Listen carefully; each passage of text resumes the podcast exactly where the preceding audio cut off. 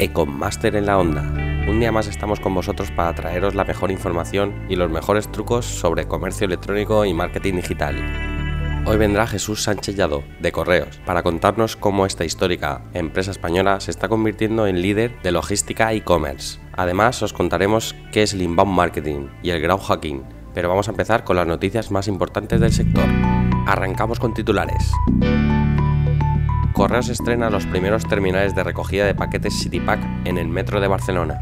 A partir de ahora, los usuarios podrán tener acceso a sus paquetes en el horario de apertura de las estaciones, los 7 días de la semana. Los terminales CityPack disponen de hasta 80 compartimentos de diferentes medidas, adaptables al volumen de los paquetes, y además cuentan con todos los requisitos de seguridad y están adaptados para el uso por personas con movilidad reducida. Esto ofrecerá a los usuarios una mayor franja horaria para recoger sus envíos, mayor privacidad, un acceso más fácil y un funcionamiento más sencillo.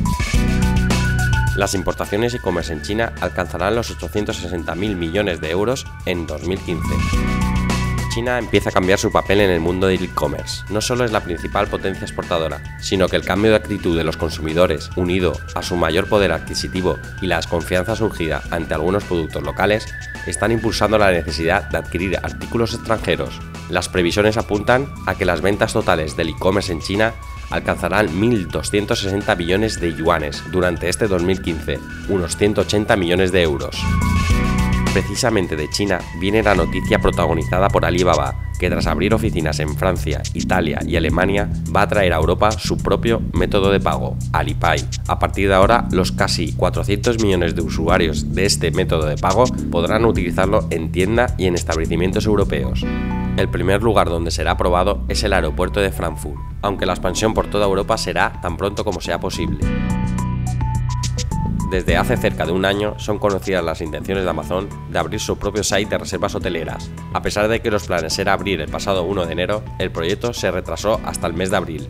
Inicialmente solo estaba disponible para ciudades de Nueva York, Seattle y Los Ángeles, y posteriormente se añadieron San Francisco, Atlanta, Houston y Boston. Sin embargo, no ha prosperado más destinos, y desde hace un tiempo podría leerse el mensaje de que a partir del 13 de octubre del 2015, Amazon Destination dejará de vender reservas de hotel. Hoy está con nosotros Jesús Sánchez Lladó. Es el responsable de estrategia e-commerce de Correos, que nos va a hablar de cómo su compañía lleva tiempo apostando porque cada vez más comercios y pymes den el salto al canal online.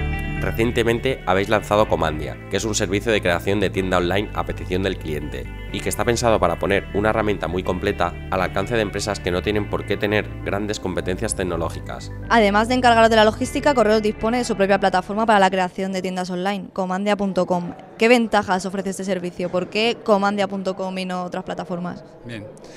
Eh, Comandia, hay muchas eh, plataformas eh, que venden y que el cliente puede entrar en ellas para hacerse su propia tienda online. Nosotros lo que hemos visto es que esas plataformas no son del todo fáciles para personas que no están habituadas a las tecnologías. Entonces lo que hemos hecho con Comandia es precisamente simplificar, sobre todo simplificar, para que el comercio, para que la pyme que quiera entrar dentro de lo que es la venta eh, digital, de la venta online, pues pueda hacerlo de una manera lo menos traumática posible. De todas maneras, como es un hábito que no tenemos, los que o sea, las personas que son offline o que tienen una tienda física y quieren entrar a un negocio físico y quieren entrar en el mundo digital, no es su hábito, no es su entorno natural. Entonces eh, se encuentran con unas barreras tremendas. De hecho, en España solamente o aproximadamente el 1, el 15% de las empresas venden online. Solo el 15%, es decir, que hay 85% empresas y autónomos que no venden online. Y punto número dos, de ese 15%, solo el 1% es una buena tienda online. ¿Esto qué quiere decir trasladado al mundo físico? Es como si solamente el 1% tuviese los cristales de sus escaparates limpios, los productos bien posicionados, que estuviese el lineal lleno de productos, que estuviese todo bien indicado, que hubiese una persona atendiendo eh, a las dudas que pudiera tener alguien cuando entra en el supermercado o en la tienda. Bueno, pues solamente el 1%, imagínate que solamente el 1% de todas las tiendas que hay tuviese esa, esa filosofía de atención al cliente. El resto, un desastre. Pues es lo que pasa en el mundo online. ¿eh? precisamente porque no se enfoca, dice, bueno, hay que estar, bueno, pues estamos, y montamos una página, pero no se le da la, atención. Y para eso Correos Además, para todos estos que quieren entrar en Comandia y que no saben, estamos facilitándoles y les ayudamos a montar la tienda. O sea, ellos nos dicen qué es lo que quieren y nosotros les vamos diciendo que nos vayan dando las cosas para nosotros a montarles la tienda. Y es lo que hacemos, para facilitar.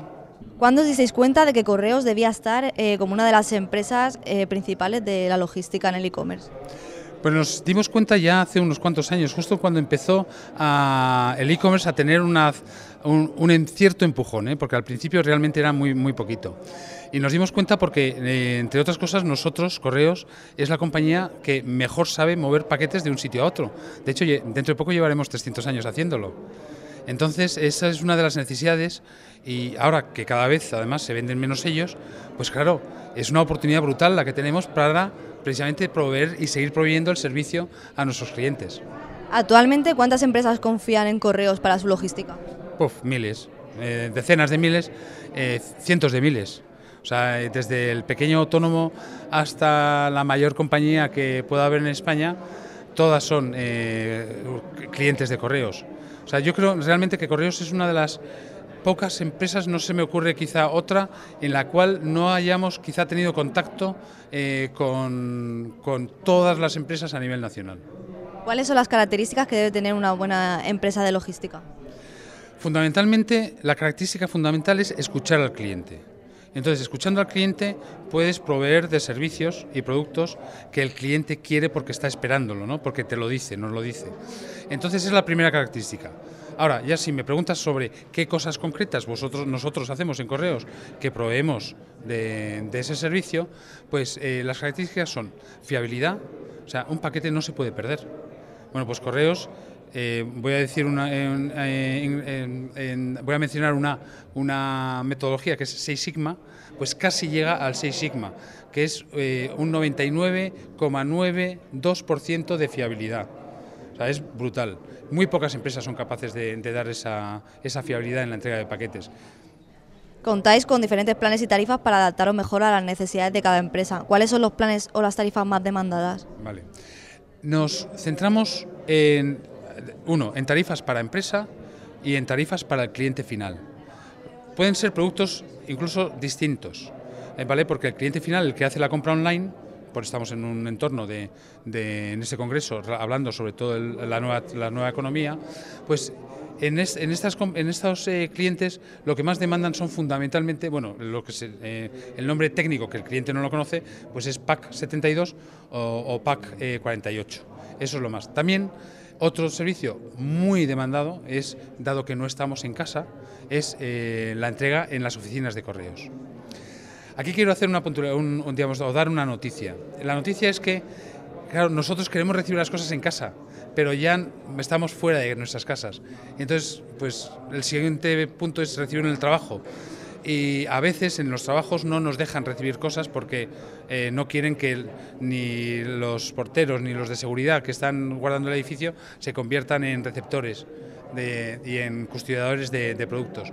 Entonces lo que hemos hecho en Correos es escuchar esto y digo, ¿lo quieren recibir en su casa? Los, eh, yo quiero recibirlo en mi casa.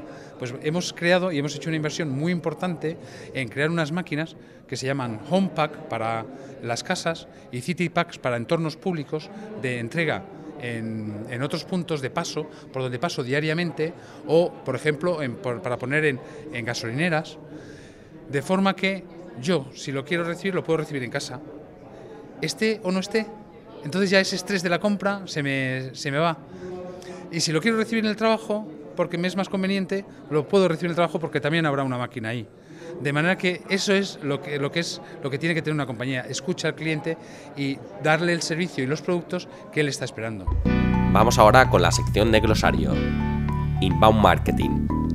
El inbound marketing o marketing de atracción es un conjunto de técnicas que pretenden llegar a potenciales clientes de manera no intrusiva. Su filosofía se centra en la marca o empresa que sea encontrada por los clientes y no al revés no se vende directamente, sino que se le brinda la oportunidad de adquirir algo. Call to Action, llamada a la acción, herramienta o estrategia de comunicación publicitaria que busca incitar al usuario a realizar una acción después de un anuncio. Grow Hacking, es un conjunto de técnicas de marketing desarrolladas por las empresas de tecnología que utilizan la creatividad, el pensamiento analítico, así como las métricas web y de redes sociales para vender sus productos y ganar exposición. Consiste en automatizar procesos de captación de usuarios de forma que se alcancen rápidamente tasas muy altas de crecimiento. Debate e-commerce. El papel de las mujeres en el comercio electrónico. Soy Carmen Santo, consultora de branding personal y estrategias de social media. Soy freelance y me dedico también a desarrollar, la herramienta Ready for Social. Según el, el, primer informe realizado por TIPSA sobre mujeres profesionales en el e-commerce, destaca que la mujer tiene más presencia en este sector que en cualquier otro sector laboral. Eh, ¿A qué crees que es debido? Las mujeres tenemos unas habilidades comunicativas, unas habilidades sociales que, en las que superamos a los, a los hombres. La, capacidad para comunicarnos, nos gusta el interactuar con la gente, entonces es algo que hemos desarrollado, hemos aprovechado para desarrollar una trayectoria profesional. Nos sentimos más cómodas y actuamos pues más como, como somos. Eh, ¿Es cierto que trabajando en este mundo eh, tienes más flexibilidad en el horario y es posible que esto se pueda compaginar mejor con la vida laboral? Pues te diría que no. Este trabajo además es un trabajo que te absorbe, que te tiene las 24 horas del día. La, el dedicarte a un sector, a, un, a un, una profesión que tiene un bagaje tecnológico, lo que te hace es que estás plenamente conectada. Entonces es, es más flexible, está con, va contigo siempre lo que tiene sus pros y sus contras. O sea que no es un trabajo en el que sabes que vas a tener un horario estricto y una vez que, te, que termine, que pase un horario, una vez que pasen tus tareas, te vas a ir, porque dichas tareas te, te acompañan. Eh, ¿Qué perfil debe tener una mujer e-commerce? Una mujer e-commerce. Pues la mujer e-commerce tiene que tener eh, un afán emprendedor, tiene que mm, saber eh, ponerse en la piel de su cliente y quiere, quiere tiene que saber desarrollar a ver, los productos y vender como le gustaría que le vendieran a ella misma, porque además somos las principales tomadoras de decisiones. Entonces nosotras comprendemos, tenemos la capacidad de comprender mejor a nuestros clientes. Entonces esa es la gran ventaja que podemos tener y la que podemos aprovechar a la hora de entrar en el mundo online, a la hora de entrar en el comercio electrónico, la comunicación y marketing online. ¿Existe la igualdad en este sector? Para mí existe la igualdad totalmente hay un término eh, para llamar a las mujeres que se desenvuelven con facilidad en el mundo online y que comparten mucho contenido en redes sociales. Se las llama divas digitales. ¿Te consideras una diva digital? No me, no me considero diva en ningún sentido. Sí que el, el digital me ha acompañado. Soy una mujer más bien 2.0 que no diva digital. Muchas gracias. De nada, a vosotros. Pues soy Cristina Alcázar, gerente de Bisocial y bueno, eh, me dedico al marketing desde la universidad, desde que estudié y bueno, ya llevo cinco años con la empresa. Eh, hace cinco años que decides emprender y poner en marcha Bisocial. Eh, ¿Qué fue lo que te llevó a dar este paso? Bueno, pues yo he estado, eh, cuando terminé los estudios, trabajando por cuenta ajena en diferentes eh, empresas, grandes, medianas, pequeñas, eh, siempre en el entorno del marketing online y bueno, de familia, mi padre es emprendedor y siempre había tenido el deseo de que llegado a un punto, pues empezaría a trabajar por mi cuenta. El primer paso intermedio fui freelance, ¿no? trabajaba para varias empresas y después ya cuando acumulé trabajo suficiente, pues empecé a emprender por mi cuenta. Hoy en día son cada vez más las empresas que quieren pasarse al mundo online, ¿no? O por lo menos estar presentes en las redes sociales. ¿En Bisocial habéis notado este aumento? No, Bisocial es una agencia de marketing online, una agencia digital, con lo cual pues todo nuestro trabajo se alimenta de este cambio. ¿no? Entonces, claro, nosotros hemos notado profundamente el cambio de, de las empresas offline que cada vez en, en mayor número quieren dar el paso al online correctamente, de manera, es verdad que antes el que los primeros fueron pioneros, pero no, no por eso los que vienen ahora llegan tarde, además de las empresas de nueva creación que ya tienen un espíritu online. O sea que... ¿Qué ofrece Bisocial o qué hacéis para las empresas? Nosotros somos una agencia digital, 360 grados. Entonces ofrecemos todos los servicios eh, relacionados con el tema online. Pero creo que somos muy buenos en la creación de contenidos. Desde el principio nosotros siempre hemos creído en la creatividad y en, dar a las marcas la expresión correcta para, para, que las redes sociales y en sus propios medios, en sus webs y, y en sus blogs, tengan la capacidad de comunicar eh, de manera efectiva para, para transmitir siempre un mensaje al consumidor más allá del mero impacto de la marca. ¿Los contenidos serían lo más importante para las empresas de cara al mundo online? Para las empresas lo más importante de, cara, al mundo online es estar y estar bien, ¿no? y comunicar con eficacia, tener un plan de medios, etcétera. Pero lógicamente eh, tu contenido tiene que tener un valor para no pasar desapercibido ¿no? y para conectar. Entonces sí que ahora mismo, bueno, ahora mismo desde hace mucho tiempo se dice que el contenido es el rey y ahora más que nunca.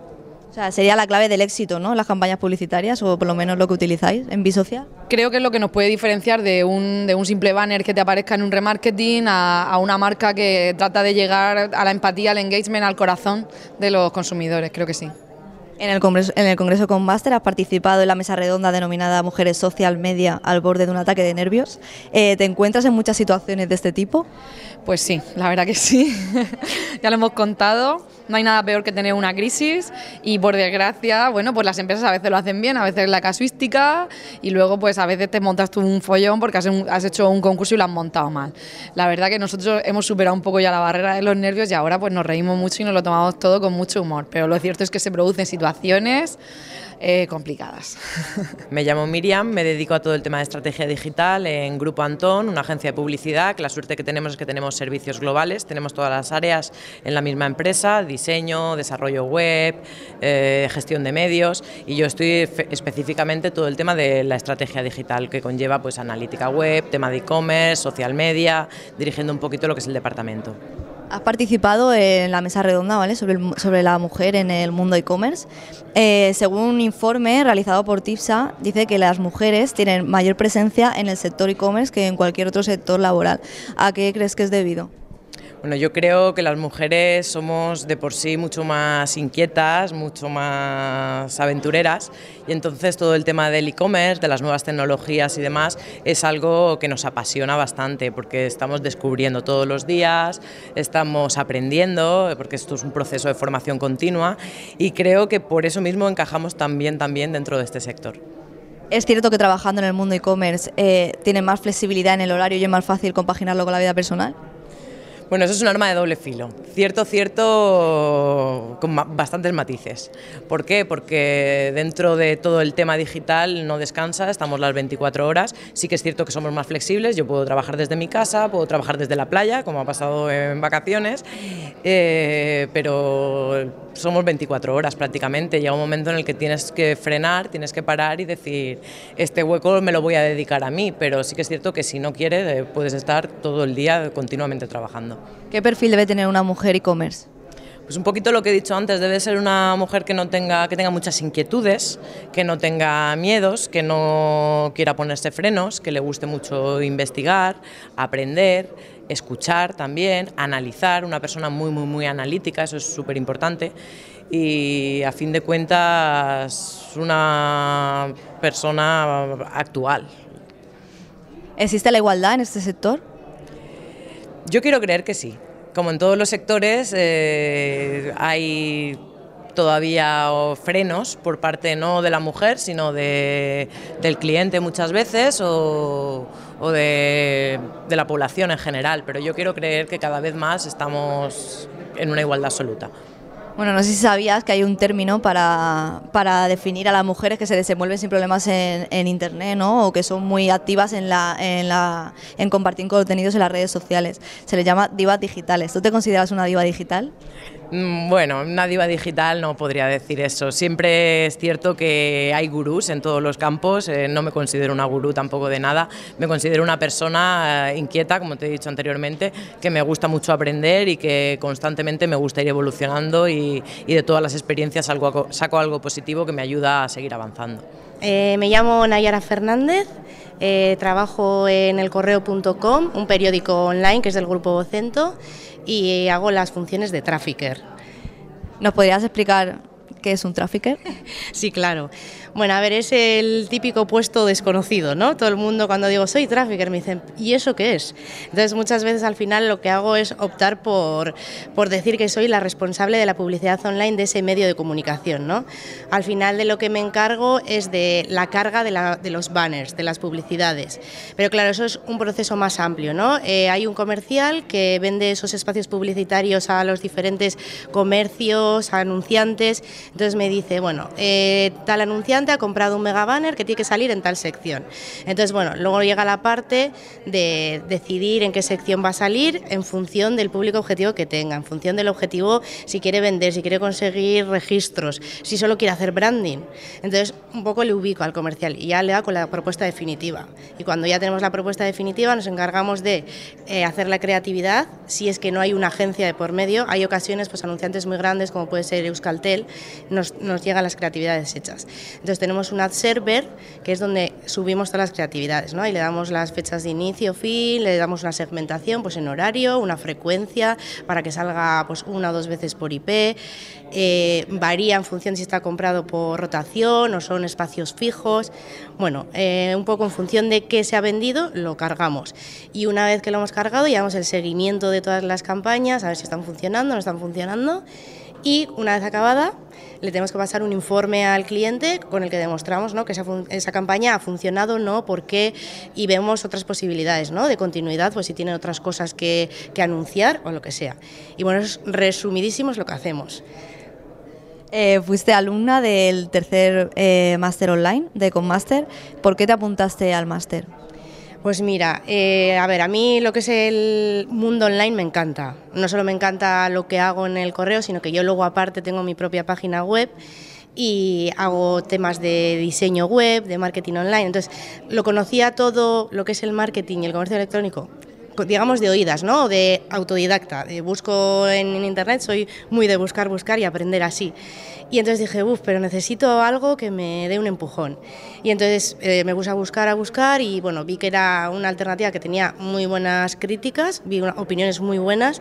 Además creo que tiene un precio muy asequible teniendo en cuenta lo que hay en el mercado. Era mm, de los pocos que podía asumir en ese momento y online porque trabajo ocho horas en jornada partida y era imposible hacerlo de otra manera. Entonces, bueno, pues fue un esfuerzo que tuve que hacer porque al final en mi tiempo libre tenía que dedicarle a esto y bueno, súper contenta con el resultado, la verdad. ¿Qué es lo que más te ha ayudado del máster en tu día a día, en tu trabajo, en tu nueva página?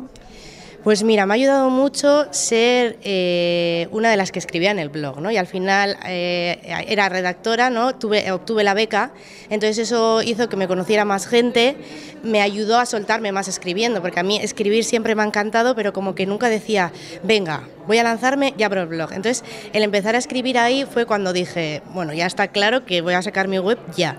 Eso por un lado. Y luego por otro, conocer a un montón de profesionales del sector, eh, por ejemplo, viniendo el año pasado al otro congreso, eh, también tengo un montón de contacto eh, vía online con otros compañeros de Comaster, no solo de mi edición, de otras ediciones. Y, bueno, y, aclarar muchos conceptos, ¿no? Cosas que igual tenía un poco así turbias, digamos, ¿no? Decir, vale, ya sé lo que es, para qué es y sé cómo lo tengo que utilizar. Entonces al final tengo ideas claras y ahora sé cómo llevarlas a cabo. Lo recomendarías, ¿no? Sí, totalmente. O sea, todo el que quiera, bueno, de hecho muchas veces me llegan eh, comentarios pues a través de LinkedIn, incluso mails de, oye, he visto que escribías en Ecomaster, tú me lo recomiendas, es que yo mi objetivo es tal. Entonces yo le digo siempre, sea el presencial o online, en función de tu situación, siempre recomendado. Ecomaster en la onda.